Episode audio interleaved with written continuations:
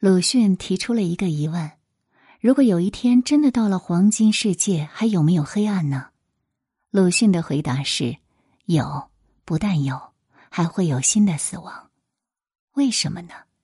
鲁迅讲了一个非常简单的道理。他说：“人总是这样的，曾经阔气的人想复古，正在阔气的人想维持现状，还没有阔气的人想改革。过去如此，现在如此，永远如此。到了黄金世界也是一样的。当然，黄金世界里阔气的概念可能跟今天不大一样了。”但是那个时候，仍然有曾经阔气、正在阔气、还没有阔气的人。在一般人认为，好像黄金世界是个没有矛盾、没有斗争的世界，但是鲁迅却看见了新的矛盾、新的斗争，甚至看见了新的死亡。这就是野草木结文里所说的：“于天上看见深渊。”人们看见是天堂的地方，鲁迅看见的是深渊。由此，他得出一个非常重要的哲学结论：至善至美的东西是不存在的。至善至美的未来是人类给自己制造的一个神话。鲁迅的任务正是粉碎这个神话。野草，很多篇都是粉碎这个神话的。今天的宁小宁读历史。我们来关注著名学者钱理群的这篇文章。真正的鲁迅是沉默的。文章来源：群学书院。鲁迅先生诞辰一百四十周年。大家都说鲁迅的作品很难懂，但他到底难懂在什么地方呢？有一种说法是，鲁迅的作品文字很难懂。或者说，他的写作背景搞不清楚。这个问题其实很好解决。现在研究鲁迅的著作，比鲁迅的著作要多得多。你随便找一本来，他就会给你介绍社会背景有关的知识了。而我觉得难就难在，到底鲁迅他在想什么？他要讲什么？要知道他真正的意思，非常困难。鲁迅自己曾说过：“我所想的和我所写的不一样，我为自己写作和为他人写作是不一样的。”这就非常麻烦了。那么，我们怎么知道他自己的意思是什么呢？鲁迅自己有一个解释，他说：“很多人都说我讲的是真话，但我并没有把我所想讲的话完全的讲出来。”很多人都说我很冷酷，第一是冷，第二是冷，第三是冷。如果有一天我把我心里所想讲的话，就是那些最黑暗、最悲凉、最可怕的话说出来，还有一个人愿意听的话，那么这个人就是我真正的朋友。鲁迅在一九三六年去世之前写过一篇文章《我要骗人》。他讲了这么一桩事：在一个冬天的早晨，我走出家门，碰见一个来为灾民募捐的小女孩，而当时正处于国民党的腐败统治之下，所以鲁迅很清楚的知道，这小女孩所募的款是不可能落在灾民手里的，她的募捐完全没有意义。但是面对着这个热情天真的孩子。能告诉他他做这件事儿没有意义吗？不能，不但不能说，还必须对他说：“小孩子，你做事非常有价值，我一定支持你。”于是鲁迅牵着女孩的手走到一个商店，用大钱兑来小钱，再把小钱交给小女孩。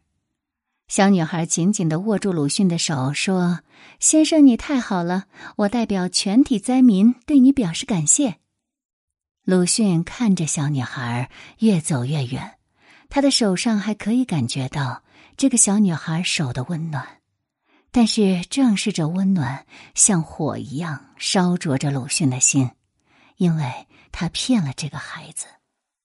但是鲁迅反过来想：我能不骗这个孩子吗？我能不骗人吗？他进而想到，当今之中国，难道是霹雳真实的时候吗？我们能够把我们真实的想法都说出来吗？不能。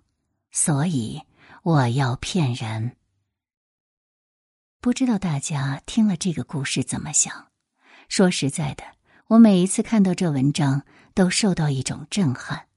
我觉得一个人要说真话固然很难，但是能够像鲁迅这样正视自己时时刻刻不得不说假话的困境，这需要更大的勇气。鲁迅说他是为三种人而写作：一种是那些为中国的独立、民主、平等、富强而艰苦奋斗的志士仁人们；一种是那些正在做着好梦的青年。他要为这些人呐喊助威鼓劲儿。第三种写作对象非常特别，鲁迅说：“我是为我的敌人而写作的。既然是为敌人写作的，就不能把内心的痛苦说的太多，不能在敌人面前显示痛苦，因此他必须有所遮蔽。这就是说，鲁迅的作品像冰山一样，有浮出水面的，但底下隐藏着更多东西。”他的意思就表现在浮现与隐蔽之间，而且从根本上说，一个人的思想，特别是一个人属于他自己的独特的一种生命体验，是不能用语言表达的。一旦用语言表达了，这思想就被简单化了，甚至可能被曲解了。所以鲁迅说：“当我沉默的时候，我感到充实；我将开口。”同时，我感到空虚。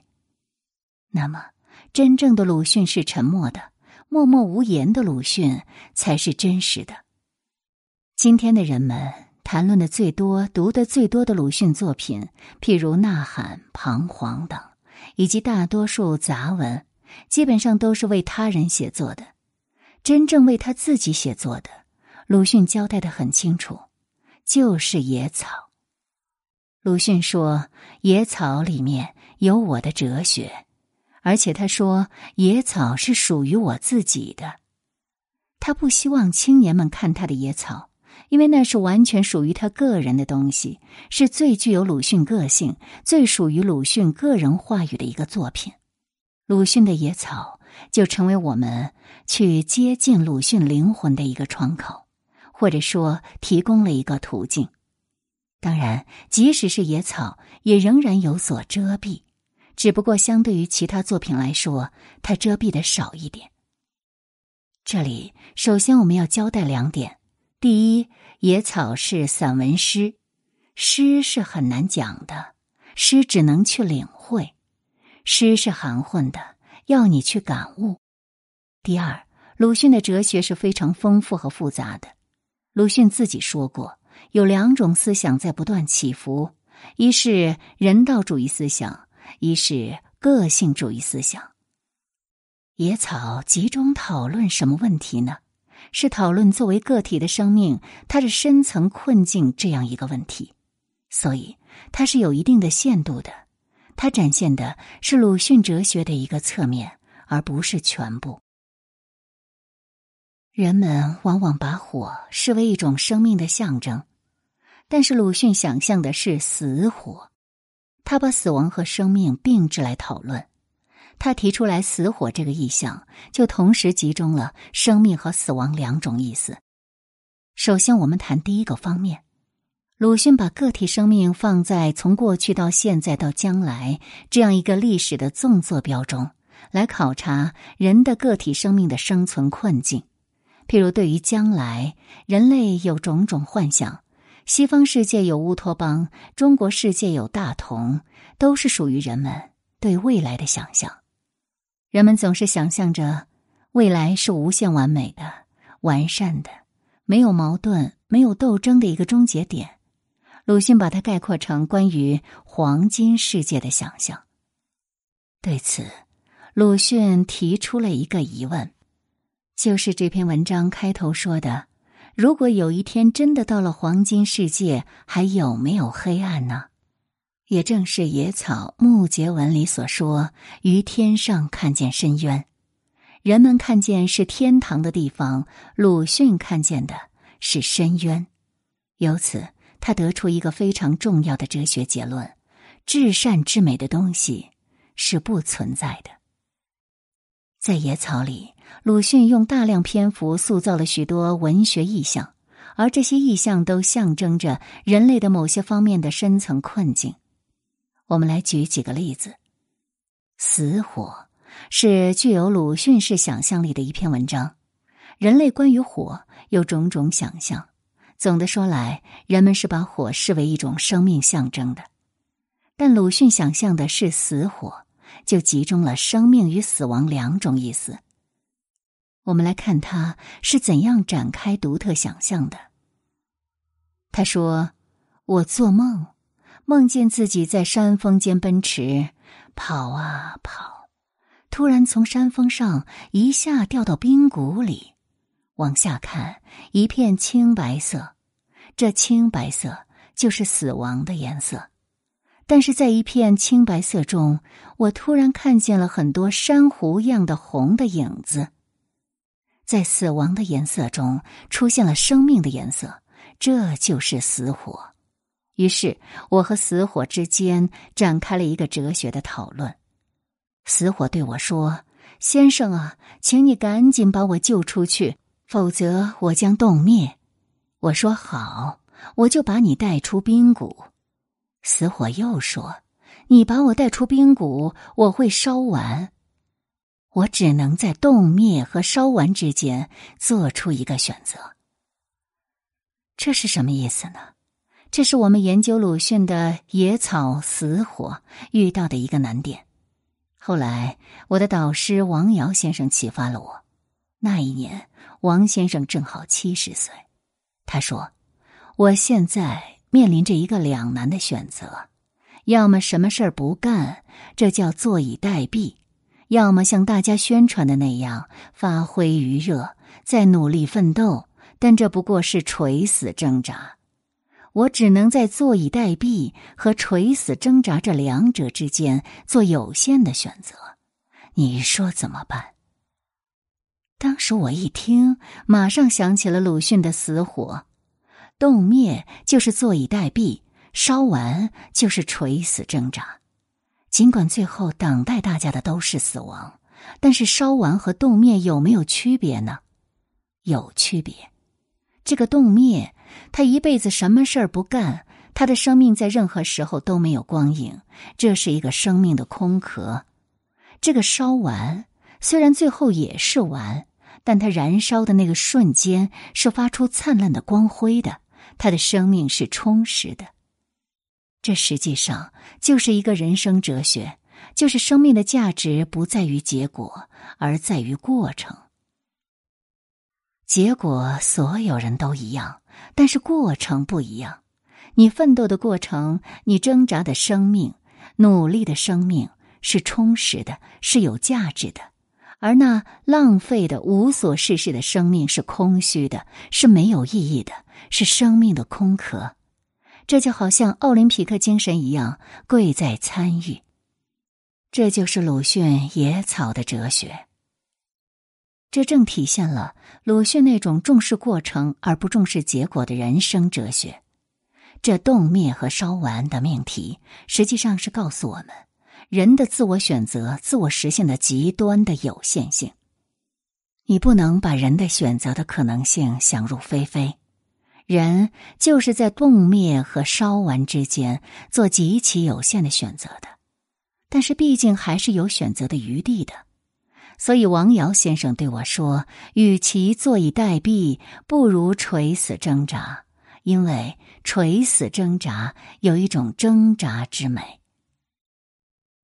野草里还有一篇影的告别。大家知道，影子的物理特征就是当正午阳光直照的时候，或者完全黑暗的时候，这影子就没有了。影子只能存在于明暗之间。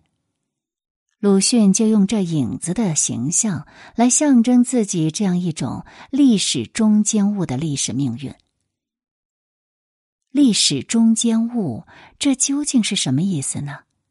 鲁迅说：“就是要反抗黑暗，要和黑暗捣乱。当然不被黑暗所相容，因此黑暗到来的时候，这样的影子要消亡。同时，历史中间物的意义仅在于和黑暗捣乱，它的生命价值是和黑暗紧紧连在一起的，是实现在对黑暗的反抗当中的。”因此，当黑暗真正消失，光明真正到来的时候，这个历史中间物的价值也没有了，影子也要消亡了。所以，像鲁迅这样的历史中间物，他不仅在黑暗中没有自己的地位，同时在光明中也没有自己的地位。他找不到自己的立足点，他只能够彷徨于无地。这“无地彷徨”四个字，实际上说尽了。知识分子的深层困境。还有一个例子是过客，过客不断的往前走，半路上遇见一位老人，老人问了三个问题：第一，你叫什么名字？你是谁？第二，你从哪里来？第三，你到哪里去？他的回答是：我不知道，我不知道。我不知道，个人的生命到底是怎么来到这个世界，又怎么离开的？你被一种你所不能掌握的力量抛到这个地球上来，然后又被一种你无法把握的力量带走了，这都不由你所掌握。而这说的就是人的生存本体的一种荒谬性、黑暗性和悲剧性。诸如此类，这都是人的现实的生存的一种深层困境。鲁迅的目的就是要人们正视这样一种深层的困境，引出他的现实主义哲学。鲁迅反对三个东西：第一，他反对绝对，绝对的完美的东西是不存在的。人的此岸世界的历史、社会、人性、现实都是有缺陷的。第二，他反对完全、完全的、毫无弊病的人生是不存在的。此岸世界的历史、现实、人生、人性都是有偏颇的。第三，他反对永久、永久的人生、永久的人性都是短暂的。他强调人的生存本身、现实本身、历史本身的不完美性、有缺陷性和它的短暂性。他要我们正视这样一个此岸世界的现实，而我们讲鲁迅清醒的现实主义精神，正是表现在这一点上。他强调紧紧抓住现在，现在是鲁迅一个最基本的命题。而反抗绝望的哲学包含两个侧面，一个侧面是打破一切幻想，打破一切神话。清醒的面对现实中存在的一切生存困境，另一个侧面就是采取积极进取的人生态度。那我们就来讲讲鲁迅是怎样横向的考察人的自我和他者的关系的。他者可以概括为三种：敌人、爱我者、群众。敌人是个很宽泛的概念。就是你要办一件事情，对你形成阻力的东西。野草有一篇这样的战士，他说：“这个战士拿起头枪向他的敌人掷过去，明明前面有个敌人，但当他把头枪掷过去的时候，那敌人不见了，就变成无物之阵。我们一般打仗是摆开阵势，敌我双方阵营分明，这是传统战争。”而现代战争，敌人找不到，但存在，这叫无物之阵。这无物之阵比有物之阵更可怕，就像我们中国传说的鬼打墙。你半夜走在荒野，前面分明有鬼，一拳打过去，鬼不见了。就像办一件事情，分明阻力重重，你的事情办不成，但你找不到原因在哪里，找不到反对你的那个阻力在哪里。无物之阵又有什么特点呢？无物之阵实际上是你的敌人玩了一种花样，或者是反对改革的人的一种手段。一般来说，当我要做一件事情，提出一个革新的倡议的时候，反对你的人就要利用他的权力把你压下去。如果压不下去，他一定改变面孔。其实他是反对你的，但他对你点头微笑。其次，无物之阵其实就是千百年来所形成的习惯势力，是千百万人的习惯势力，这是最可怕的。鲁迅称他们是无主名、无意识的杀人团。他一方面要杀人，阻碍你；另一方面，他没有名称，又不是故意的，甚至是出于善良的动机来反对你。鲁迅说：“无物之阵可怕，在于它含混不清，有某种模糊性。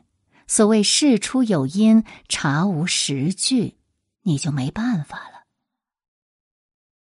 鲁迅谈的第二个问题是和爱我者的关系。爱我者其实也是一个很广泛的概念，父亲、母亲、老师、同学、朋友、兄弟姐妹等等，都是爱我者。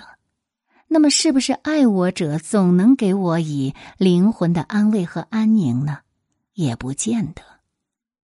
鲁迅在《过客》里提出一个命题，叫“诅咒爱我者的死亡”。这是一个很令人费解的命题，到底该怎么理解呢？他举了个例子来说，他说：“我有一个八十岁的老母亲，她非常爱我，时刻关心着我的一举一动。当我想按照自己的意愿做一件危险的事情，如果没有母亲的话，我会毫不犹豫的去做这件危险的事情。但是因为有了母亲，有了母亲对我的爱。”我在做这个危险的事情的时候，就会想：我这样做会不会给母亲带来痛苦？我就不能够按照我的意愿去自由的做我想做的事情。而在这里，他提出了一个非常重要的命题，就是说，当一个战士。或者个人要取得思想和行动的绝对自由的时候，这种爱我者的温情常常会妨碍他的思想和行动的独立自由。因此，他得出一个结论：说人的思想和行动的独立自由常常容易错跌在爱上。爱固然可以给你以力量，但爱也会成为你的一个牵制。鲁迅在考察自我和爱我者的关系的时候，他发现了一种矛盾：一方面渴望着爱我者对我的爱、理解和温情，同时又恐惧甚至要拒绝这样一种爱；渴望爱又拒绝爱，这就构成鲁迅这样一个具有强大的独立的自由意志的知识分子的生命困境。而第三方面。就是自我和群众的关系了。鲁迅对中国的群众有一个高度的概括，叫做戏剧的看客。他举了个例子说：“我们不妨做个实验，譬如你跑到大街上，你在地上吐一口痰。假如你蹲下来看这口痰，不到十分钟，你周围会密密麻麻挤满了一堆又一堆的人，大概都在看看别人。”同时被别人看，这是中国到处可以见到的现象。这就是中国所特有的看客现象。作为被看的另一种人，就像药里的夏鱼那样，他们怀着自己的理想而奋斗牺牲，结果在药里面就转化成为茶馆里面大家议论的材料。也就是说，这样一些中国的志士仁人们，他的理想和崇高。在看客现象中，都转化成为一种表演，从而失去了它的意义和价值。鲁迅在讨论自我和他者关系的时候，他看到的是无物之阵的一种可怕的消解力量。